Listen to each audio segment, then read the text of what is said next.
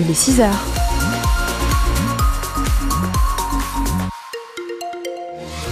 Vous reprendrez bien un petit peu de nuages, avec ceci quelques gouttes de pluie aussi. Pour aujourd'hui, la grisaille est toujours, un ciel bien nuageux déjà ce matin, pas mal de pluie, voire d'averses sur certains secteurs. Nous sommes en vigilance jaune pour les phénomènes vent et pluie inondation.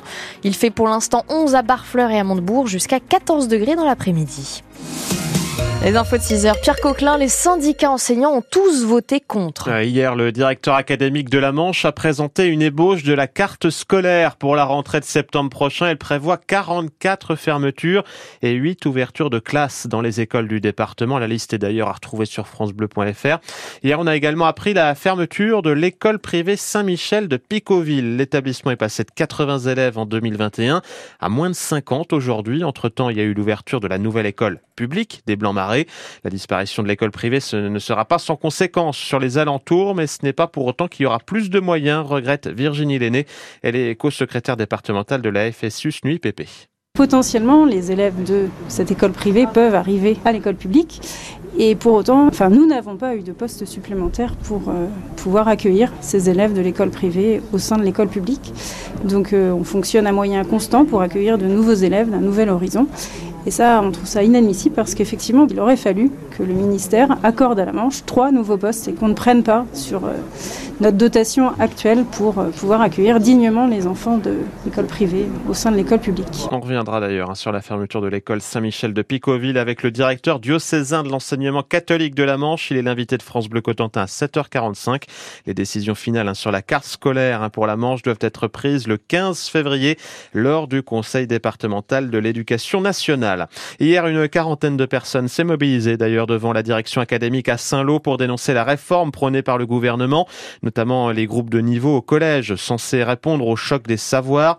Euh, globalement, cette journée de mobilisation nationale n'a pas été très suivie. Hein. Le rectorat avance le chiffre de 8% de grévistes dans les établissements scolaires normands. Le centre hospitalier public du Cotentin retrouve la forme. Sur les 14 derniers mois, il a enregistré l'arrivée de 56 nouveaux médecins, dont pour, pour 18 départs. Hein. L'établissement est redevenu attractif. Il a vu arriver de nouveaux outils comme la coronarographie.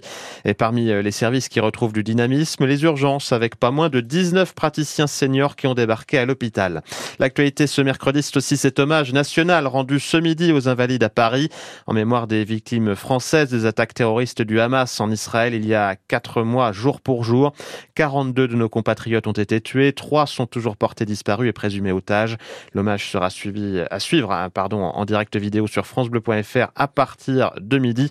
Notez que l'Élysée envisage aussi un temps mémoriel à l'avenir pour les victimes françaises des bombardements à Gaza pas encore installé et déjà critiqué. La CIVIS, la nouvelle commission nationale sur l'inceste, soit numéro 2, la pédiatre légiste Caroline Ray-Salmon est accusée d'agression sexuelle. Une jeune femme de 25 ans a livré son témoignage exclusif à nos confrères de France Info, Mathilde Lemaire.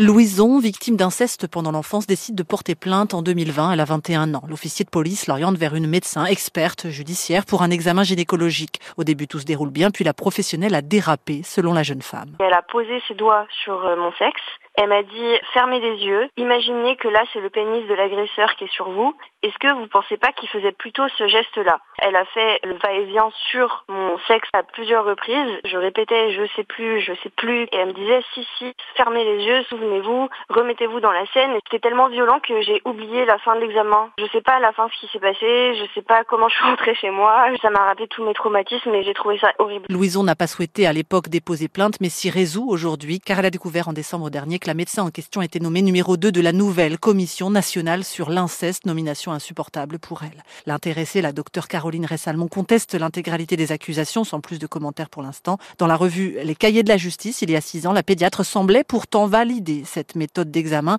L'enfant méconnaît son anatomie, n'a pas les mots pour décrire ce qu'il a subi. C'est tout l'intérêt, écrivait-elle, de faire avec lui, sur la table d'examen, une sorte de reconstitution des gestes de l'agresseur. Une pétition a été lancée par le mouvement de lutte contre toutes les formes de violence faites aux enfants. De son côté, l'invité de nos confrères de, Quotidien hier soir sur TMC, le nouveau président de cette Civise a, tenu à apporter son soutien à sa vice-présidente.